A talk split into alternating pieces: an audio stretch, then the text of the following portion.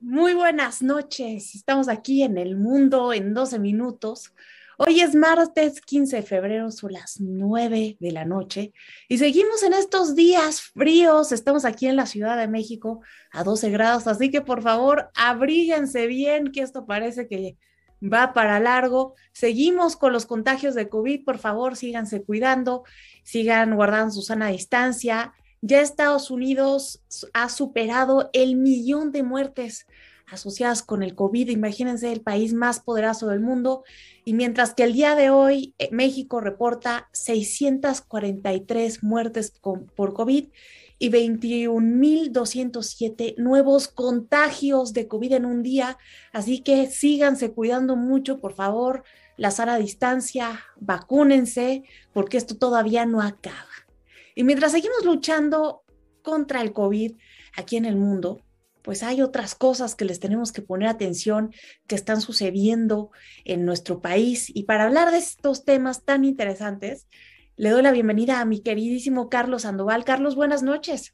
Hola Stephanie, qué gusto saludarte. La verdad, como siempre, es un gustazo verte todos los martes aquí a las nueve de la noche. Y un saludo a todas nuestras amigas y amigos. Y sí, como dices, mucho frío y temas muy candentes, muy, muy candentes. Con esto se nos va a quitar el frío porque fíjate que estando en un momento tan complicado del país, con la inflación, con los casos de COVID, con el narco cobrando derecho de piso a los productores de limón y de aguacate, el presidente parece que sigue usando eh, su investidura presidencial para atender sus problemas personales. Me parece increíble que no haya pasado de página, que siga atacando a Carlos Loret y que hoy incluso se haya puesto a llorar en su conferencia de prensa para defender a sus hijos. Eh, dice que llevan 25 años siendo acosados por la prensa y que a él le da mucho gusto que resistan. Y me parece peligrosísimo lo que está haciendo porque está de alguna manera involucrando emociones en un tema personal. También eh, pues está atacando muy fuerte a la prensa en un momento en donde pues nos acaban de bajar la calificación democrática de Economist precisamente por este tipo de actitudes y México sigue siendo uno de los países más peligrosos para vivir para los periodistas. Entonces creo, Carlos, que es momento de reflexionar a dónde vamos en este momento en donde ya en el mundo nos consideran un país híbrido, somos un régimen híbrido, pero eso no quita que los híbridos también lloren. Exacto. Muy bien, Stephanie. Me recuerdo que viene ya una, telenovela muy famosa de Los ricos también lloran. Entonces aquí los presidentes también lloran, sería el tema ¿no? del día de hoy. Pero fíjate que, que muy importante lo que menciona Stephanie. Ya son 20 días de un ataque continuo, diario, contra, pues sobre, sobre todo sobre Carlos Loret de Mola, después de haber sacado el tema de la Casa Gris de Houston, del hijo del hijo del presidente López Obrador. Y yo coincido contigo que creo que eh, la investidura presidencial no es algo para andar defendiendo. Y creo que ya le ha costado mucho al presidente, Stephanie. No sé si viste las últimas encuestas de popularidad del presidente de aprobación, más que de popularidad de aprobación. Y bueno, pues ha perdido cerca de 10 puntos este, en los últimos tres meses. Obviamente la caída más fuerte. La caída más grande fue la última semana y está obviamente ya abajo de los, de los 60 puntos, ya anda en 58 puntos nuevamente. Y bueno, yo creo que esto está difícil eh, en lo que tiene hacia adelante, porque obviamente pues los periodistas este, se unieron, como bien tú sabes, hubo una, hubo un, este, creo, no, no era Face, era un, este, un evento que se organizó el fin de semana, eh, perdona, ahí no me acuerdo si te acuerdas, este, perdón, Stephanie, era a través, creo que de Twitter, un Twitter Live. Sí, el, Twitter eh, tiene una especie que se llama, una, que se llama Spaces. Space, Space, un espacio en favor a Carlos Loret que rompió récord.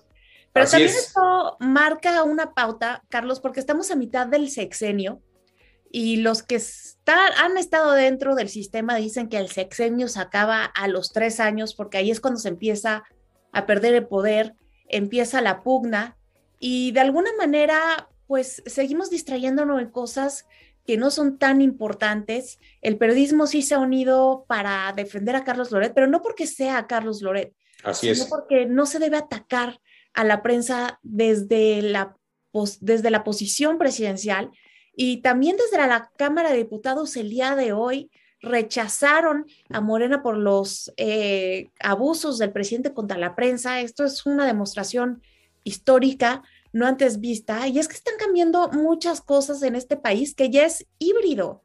Siempre yo creo que tenemos que tomar en cuenta que los mexicanos nos habíamos quejado mucho del estado de nuestra democracia, que era muy imperfecta, que era una, una simulación, casi casi que nunca había existido, pero ahora que estamos pasando por este trago amargo en donde están temblando nuestros cimientos democráticos, es que nos damos cuenta que en verdad no estábamos tan mal y que somos híbridos en muchas otras cosas. Por ejemplo, me parece impresionante que el presidente no se ponga a resolver lo que está pasando con el limón y el aguacate, que tiene que ver directamente con los cárteles. Eh, fíjate que Michoacán es el único estado que tiene el permiso para exportar aguacate a Estados Unidos. Y bueno, acaba de pasar el Super Bowl y no pudieron terminar todas las exportaciones porque el agente que estaba checando que cumplieran con todas las normas recibió una llamada para, para amenazarlo y esto venía eh, pues de un penal. Eh, le empezaron a registrar la llamada, se dieron cuenta que venía de un penal, es un agente estadounidense que trabaja en suelo mexicano y aparte también se dieron cuenta que estaban triangulando los productores porque venía también mucho aguacate de Puebla que lo mandaban a Michoacán para que pudiera pasar a Estados Unidos.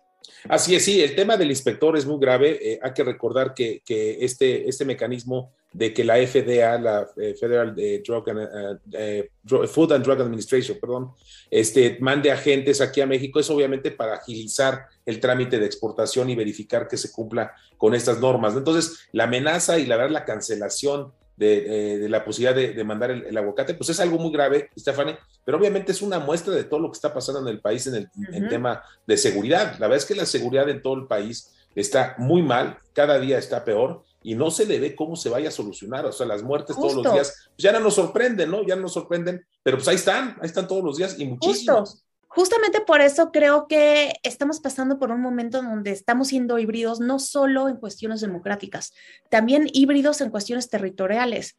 Eh, a finales del año pasado salió un documento muy importante del Departamento de Estado de Estados Unidos donde decía que México eh, tenía un gran problema de gobernabilidad y que cerca del 35% de su territorio era ya gobernado por los cárteles. Esto nos dice lo que está pasando. Ya no es un modelo donde el Estado gobierne, sino es un régimen híbrido también en estas instancias que se registra en lo que está ocurriendo con el limón. Te pongo el ejemplo, en enero del 2021 el kilo de limón estaba en 19 pesos. Ahora está en el centro del país en 75 y en el norte lo encuentras desde 85 hasta 120 dependiendo del estado en el que estés. Entonces esto es terrible porque el limón y el aguacate son productos de la dieta básica de los mexicanos. Yo por lo menos a casi todo le pongo limón. El aguacate también siempre está presente. Esto aumenta los costos, hasta los tacos ya subieron por esto que está ocurriendo. Y pues obviamente el presidente sigue ocupando, sigue desgastándose en cosas que realmente no son tan importantes para pues el resto de los mexicanos y que de alguna manera pues hay otras cosas que a nosotros también nos hacen llorar cuando nos pegan en nuestra cartera. No, claro, Stephanie, y obviamente súmale a eso que es la inflación más grande en los últimos 10 años en México. Eh, obviamente el tema del limón y el tema del aguacate han impactado muchísimo la canasta, porque es que parte de la canasta básica para todos los mexicanos, sobre todo, como bien dices, el limón. Y yo creo que el, tema de la inseguridad es lo que no se ha podido controlar. Es, es algo increíble que pues, por más esfuerzos que se hagan, las, más, las estrategias primero de abrazos y no balazos, creo que no funcionó. Y luego, pues la verdad es que no hay inteligencia, no hay inteligencia para poder atacarlos y los cárteles pues están ganando la batalla. Tristemente te lo digo, Stephanie, lo, veo ganando la batalla. ¿eh? Eso es importante porque también estamos híbridos entre la vida y la muerte, ¿no? A ver, estamos en un país en donde 100 personas son enterradas al día, un poco más de 50 periodistas han sido asesinados desde que inició este sexenio, 11 mujeres son asesinadas al día y parece que nada pasa, que lo único que importa es seguir haciendo campaña para ganar la próxima contienda presidencial. Y creo que hay mucho más de contexto y hay mucho más por hacer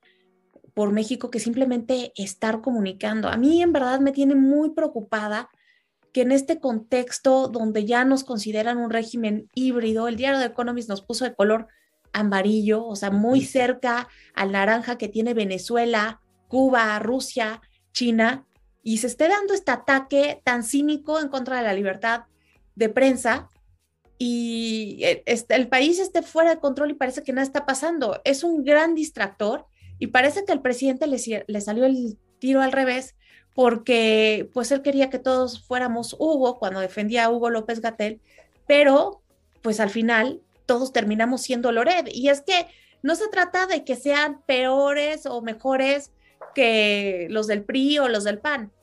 A ver, se trata de que sean diferentes, porque eso dijeron que iban a hacer y al final está haciendo lo mismo. Ahora se la viene defendiendo a su hijo, aún no sabemos el estatus del hijo, no sabemos si tiene efectivamente una visa laboral para ver si está de manera legal en ese país. Y también eh, una investigación que revela a Latinus, pues dice que la página que dio José Ramón eh, del despacho este de abogados donde trabaja, que es de los hijos eh, de Daniel Chávez, pues que fue creada recientemente. Así es, Estefaní. Es mentira tras mentira. Sí, no, mira, yo creo que lo, hemos visto con muchos caricaturistas, no sé si tuviste la oportunidad y obviamente muchos, muchos oyentes de opinión eh, muchos periodistas que mencionan que el presidente está en arenas movedizas, ¿no? O sea, creo que hace 20 días se metió a la arena movediza y empezó a moverse y cada vez que se mueve más, se está hundiendo más en ese mismo discurso y en ese mismo tratar de defender, pues a veces lo que es indefendible, este, Stephanie. Mira, bien lo dices, yo, yo sí creo por lo que vi que, el hijo pudo, puede tener la green card por el estatus de, eh, matrimonio, pero obviamente no tiene lo de la barra de abogados. O visa de, trabajo. el, Texas, el Texas Bar, yo creo que no lo tiene, o sea, dificilísimamente podría estar así y obviamente pues tendríamos que ver muchas cosas. Yo creo que va a haber una investigación más fuerte, los periodistas, pues el presidente ya los unió para que realmente investiguen y van a ponerse a investigar. Entonces, yo creo que va a haber muchas novedades en esta última, estas semanas que vienen y desafortunadamente, como bien dices, Stephanie, no estamos viendo cómo solucionar los problemas, cómo crecer, cómo unir más a los mexicanos. Estamos desafortunadamente defendiéndonos de temas de corrupción, de temas negativos, este, temas de narcotráfico, en fin, no se ve nada halagador el tema, Stephanie. No, no se ve nada alegador en este 2022 en donde la inflación está subiendo muchísimo, en Estados Unidos también. En verdad, el mundo está en crisis y según el diario de Economist, la región con el mayor retroceso fue América Latina. A ver, Guatemala, nuestro país vecino, ya está llegando a ese, a ese naranja. Y también tenemos problemas, eh, por ejemplo, graves en Honduras, donde el expresidente eh, se acaba de firmar una orden de extradición a Estados Honduras Unidos. confirma que porque está ligado con el narcotráfico y hay que recordar que también su hermano Tony Hernández, eh, pues también eh, está ligado y está acusado con estos cargos en Estados Unidos. Entonces, estamos en una época en donde parece que se están borrando los límites en esta región entre el narcotráfico y el poder ejecutivo, donde o se hacen de la vista gorda o tienen pactos. Y esto es preocupante porque esto nos habla de un retroceso rotundo en cuestión de Estado de Derecho, de instituciones, de garantías individuales que no habíamos visto desde hace mucho y que también pensábamos que ya habíamos superado. No, totalmente coincido contigo, Stephanie. La verdad es que en América Latina se siente un retroceso y yo creo que México es el que lo está, México lo está encabezando y la verdad no es nada, no, es nada positivo el ver que estos países que venían con una, una, posibilidad de crecimiento, de mejorar la calidad de vida de toda su gente, de todos sus, de todos sus conciudadanos, desafortunadamente están peor, peor que nunca. No está pasando y desgraciadamente tenemos la fe puesta en Estados Unidos, que ahorita está envuelto en sus propios problemas que como en el caso de Honduras es el que está poniendo orden y que también aquí en México se espera que pueda ayudar a esclarecer el caso del hijo del presidente, porque con esta solicitud que hicieron en, en Baker Hughes ante el Departamento de Estado, para que se esclarezca si hay tráfico de intereses o no, pues Estados Unidos va a tener una parte importante en este asunto del que seguiremos hablando el próximo martes en los siguientes 12 minutos porque se nos ha terminado el tiempo. ¿Y qué te parece, Carlos, si antes de despedirnos saludamos rápidamente a todos aquellos que nos están viendo desde sus hogares. Muchas gracias por estar con nosotros cada semana. Y le mandamos saludos a Yanelú Jiménez, a Luz Ramírez, a Carlos Canseco, Nayeli Gómez, Normis Kasher, a Adi Rosado, a Javier Vega. Y nos dice Milton Vargas que tomemos nota para el próximo programa si le podemos explicar qué fue el revocatorio de mandato de Hugo Chávez con el que se dará con AMLO próximamente, las similitudes que pueden tener, ok, tomamos nota, te vamos a hacer eh, una mención especial de esto en el próximo programa. Y Javier Vega dice, sigue la misma historia de siempre, Estados Unidos suspende la entrada de aguacate a su territorio cada que le da la gana, el gobierno de Cuarta minimiza la situación, Michoacán dominada por el narco y crimen organizado, narcogobierno y rebasado. ¿Quiénes pagan el precio? Los productores. Antes del Super Bowl, las autoridades estadounidenses suspendieron el envío de aguacate michacano por amenaza a uno de sus funcionarios. pues sí, efectivamente, sí, no podemos descartar que también hay muchos intereses involucrados, ¿no, Carlos? Así es, sí, hay que ver que, que posiblemente también es algo armado, algo que, que, bueno, se puede pasar, ya lo vimos con el tema del atún.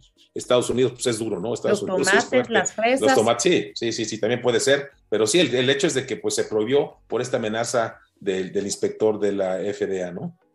Claro, pero lo peligroso aquí es que ya se ve eh, la mano del crimen que está metiendo la cuna en productos que son muy importantes, no solo por los ingresos que tenemos con su exportación, sino para la vida de todos nosotros del día con día. Y ahora sí, no solo el presidente lloró, sino todos salimos llorando. Llorando. Así es. Con esto nos despedimos, mi querido Carlos Sandoval. Muchísimas gracias. Y nos vemos. Oye, pues, Muchas gracias, Stephanie. Como siempre, todos los martes un gustazo verte a ti, a todas nuestras amigas y amigos. Y un abrazo muy fuerte a Jaime, que no nos acompañó hoy, porque anda de gira en Buenos Aires. Misión periodística en Buenos Aires, ahí echándose unos buenos, buenos bifes de chorizo y buen vino de, Malbec. ya nos contará la próxima semana cómo le fue. Lo estaremos esperando con ansias. Yo por lo pronto me despido. Yo soy Estefanía Naro. Esto es El Mundo en 12 minutos y les recuerdo que tenemos una cita el próximo martes a la misma hora en el mismo canal.